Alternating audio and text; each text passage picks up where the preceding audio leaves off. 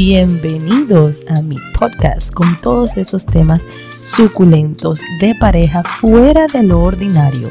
Aquí hablaremos de fantasías, deseos ocultos de la mente y todas aquellas cosas que algunos se atreven a hacer y otros no. Mi nombre es Temptation Nena. Bienvenidos nuevamente a mi podcast Ábrete con Nena.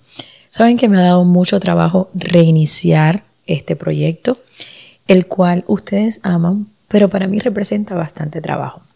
Pero sin dar más excusa, sé que hay muchas personas que necesitan escuchar una historia, que necesitan encontrar un espacio en el cual se sientan identificados. Y esa siempre ha sido la intención de este podcast.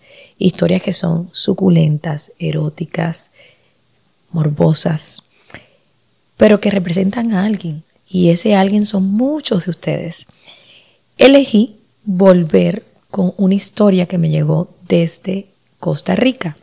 Una historia de Carlos que me la envió desde septiembre. Y yo tengo un compromiso con todas las personas que me envían su historia. Eh, sí es cierto que a veces me demoro muchísimo. Estamos entrando ya a mediados de noviembre pero yo todo, absolutamente todo lo que ustedes me envían, yo lo leo, yo lo veo y todas mis cuentas quiero siempre aclarar que son 100% confidencial el contenido que envían, la historia que envían y soy yo la única persona que tiene acceso a ella. Sé que hay muchos de ustedes que quisieran mandar su historia y dice, pero bueno, y si Nena dice mi nombre o si alguien más filtra los correos de Nena, eso no existe. Me pueden enviar sus historias a mi correo es temptationnena.gmail.com. Ahí pueden mandar sus historias. Siempre les pido, si pueden y están en sus posibilidades, que me envíen una foto, ya que la foto le da color, le da matices a la historia y yo me identifico de una mejor forma cuando les puedo poner una cara, como veo cómo lucen la persona que me está escribiendo. Esta historia en particular, Carlos me mandó, adjuntó dos fotos. En una foto divina que yo apenas la vi, me excité así con la foto y dije, no he leído la historia, pero esto promete. Es una foto que él está acostado en una cama. Imagínense unas seis mujeres alrededor de él. Él tiene puesto un jean negro, no tiene parte de arriba. Las mujeres están vestidas de manera exótica, como de conejita. Eh, no se le ve ninguna parte, el pecho ni nada a ninguna de las chicas, sino que una se ve como que le está lamiendo una tetilla, otra lo está besando. La foto es un sueño, es el sueño que tiene cada uno de ustedes como hombres allá afuera. No cada uno, pero bueno, muchísimos de ustedes sí. Estoy segura que Tesorito ve la foto y se me desmaya ahí mismo. También me mandó otra foto en donde están alineadas todas estas chicas y están como así empinando su, su pompi. Me encantó. El video es un video en el cual él está sentado, está su pareja, a la cual está como en cuatro, y hay un chico que se la está cogiendo riquísimo, y ella se lo está mamando a él, se lo está chupando. Ay, Dios mío, que esto va para YouTube. No sé si esto será bueno o malo decirlo así. Bip. Eh, en el cual se ve, no se le ve la cara de su esposa, por supuesto, yo lo, puedo ver a él, se ven las personas, y entonces el otro chico le está dando así en cuatro, ella se ve él, Carlos, tienes el huevo rico, me gustó, se ve bueno. Y entonces me motivó mucho solamente de ver los archivos. Esta historia fue hace unos 10 años atrás. Y comienza muy bonito el encabezado de la historia. Buenos días, nena. Hasta hace unos días conocí tu podcast y se me hizo una adicción. Y paso escuchándolo en el trabajo. Me parece súper interesante tus experiencias, las historias y tus consejos. Si mi esposa y yo lo hubiéramos escuchado hace 10 años atrás, la historia sería diferente. De ahí viene mi historia. Esta historia comienza hace unos 20 años en Costa Rica. Actualmente tengo 42 años. Me casé hace 20 años, un matrimonio estable, sexualmente activos heteros, a los 10 años de casado, mi esposa me dijo, que tuvo una aventura con alguien. Me dijo que fue con una mujer, que después de muchos coqueteos, la mujer se la llevó a un hotel y que estando ahí, a ella le dio mucho miedo y se fue. Entre paréntesis, no creo que no haya hecho nada, creo que sí lo hizo. Tal vez no me lo dijo para que no me sintiera mal y empezaran los problemas. Yo creo genuinamente, Carlos, que cuando una persona cuenta algo así, está diciendo la verdad. Porque ya admitir que si llegó hasta un motel, que coqueteó con alguien, ¿por qué te va a engañar? Yo te puedo hablar de mi primera experiencia con una chica. Yo estaba muy jovencita, muy, muy joven. Tan joven que era menor de edad. Y era una chica que trabajábamos juntas. Fue mi primera, primerita experiencia. Saliendo del trabajo, no sé cómo, yo la llevé a ella a su casa porque yo tenía coche en aquel entonces. Aquí en Estados Unidos las mujeres y los adolescentes empiezan a manejar muy rápido. Ella era mayor que yo y yo recuerdo que yo tenía hasta cierta hora para manejar con mi licencia, tenía que andar con alguien mayor de 21 años, no recuerdo bien las leyes cómo eran. El punto fue que yo la llevé a su casa. Y estando en el, en el coche, en el auto, caímos de repente en una carpeta, por decirlo así, de las mujeres, en las mujeres, que si los besos, que si la curiosidad. Y ahí fue mi primera experiencia en la vida con una mujer.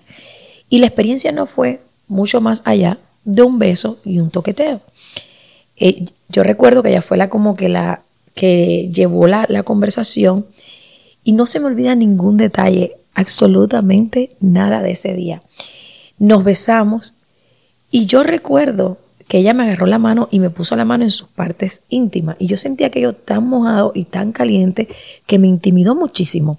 Y yo saqué la mano y ella me dijo, Ay, no te asustes, eh, no vamos a hacer más nada, vamos a ir a un motel juntas y vamos a ver qué pasa.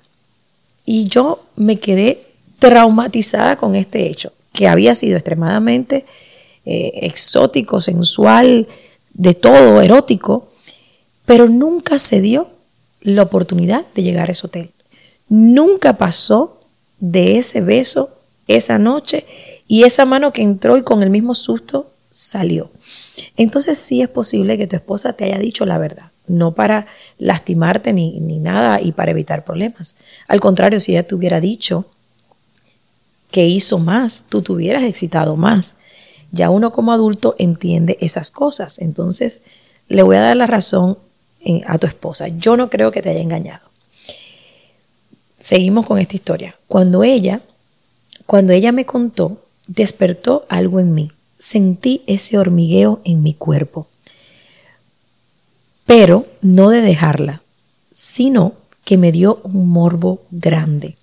Despertó a la bestia sexosa que hay en mí. Esta frase me encantó.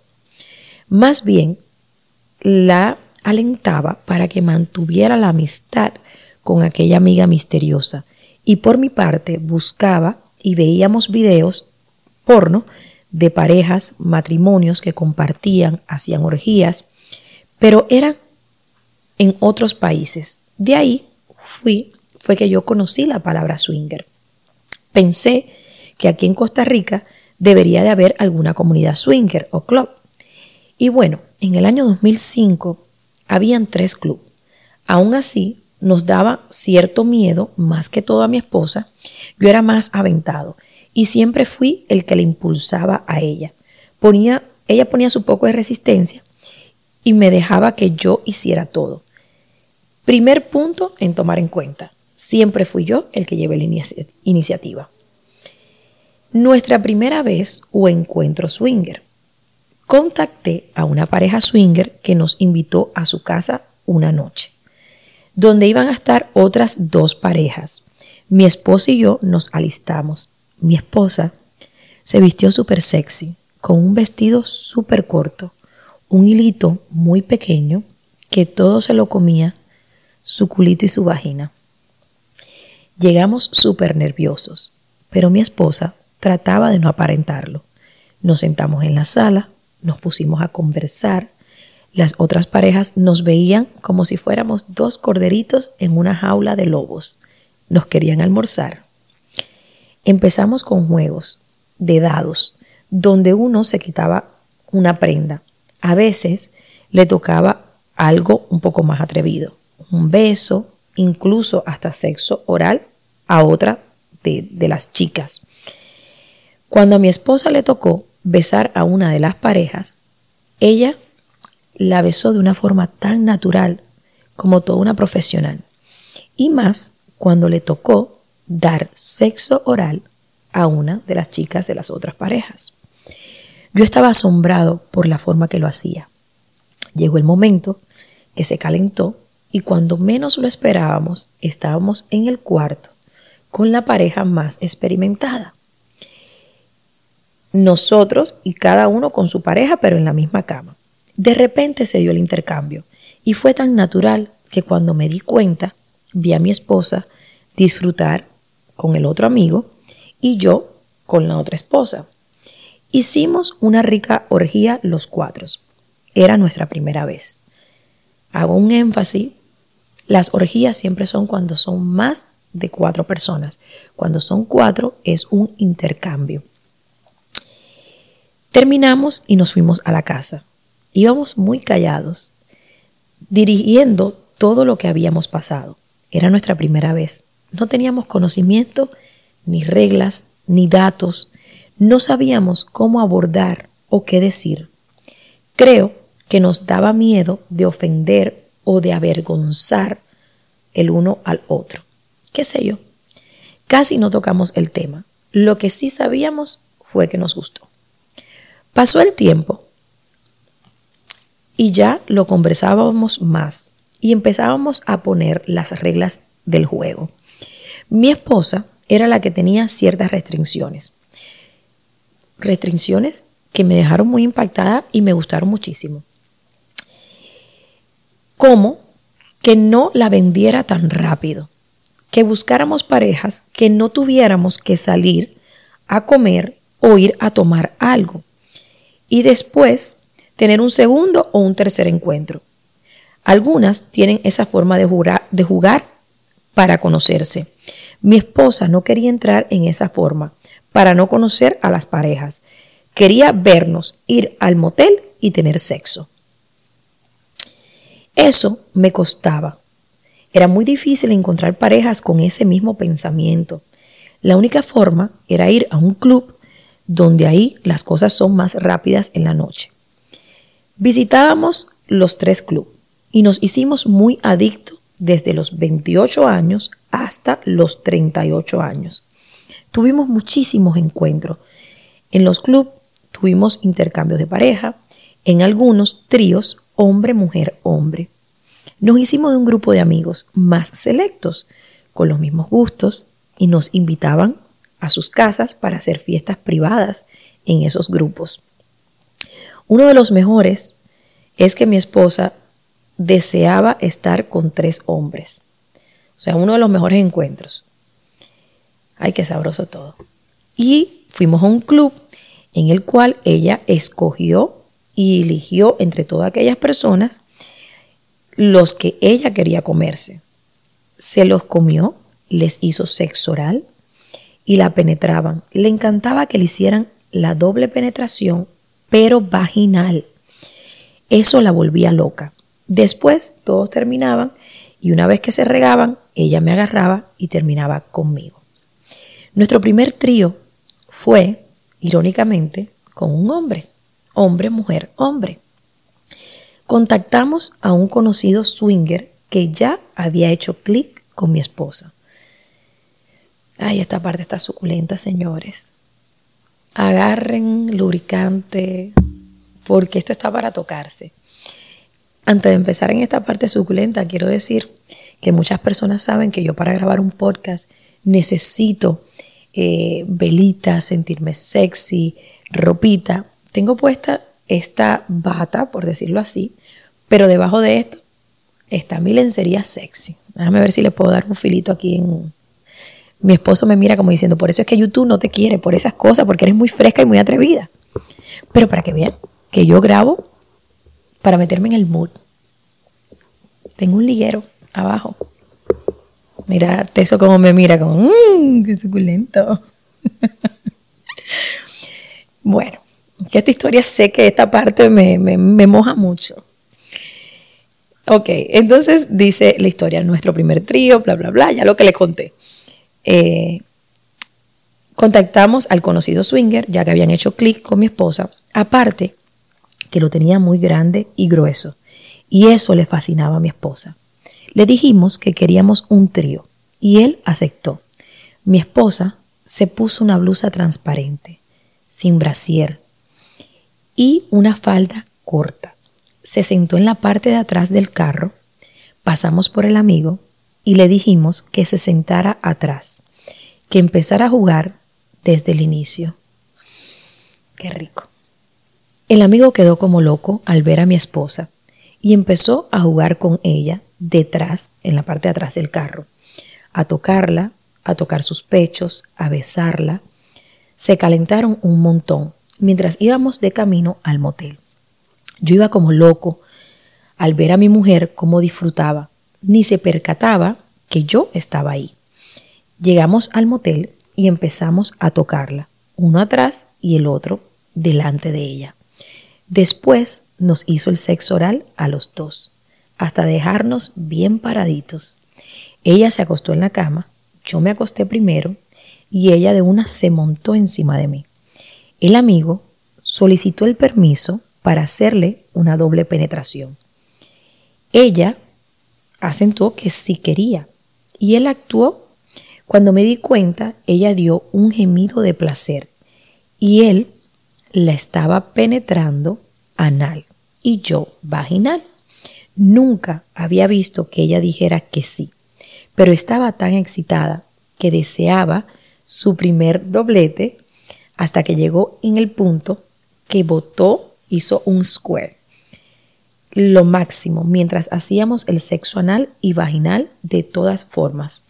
Duramos alrededor de una hora y media, hasta que al final nos hizo el oral y terminamos encima de ella. Fue el mejor trío que hemos tenido. Disfruté muchísimo ver a mi esposa sintiendo placer. Nunca me dio celos ver que otro hombre la penetrara analmente. Nuestra actividad sexual era deliciosa. Después de cada evento hacíamos el amor en el carro.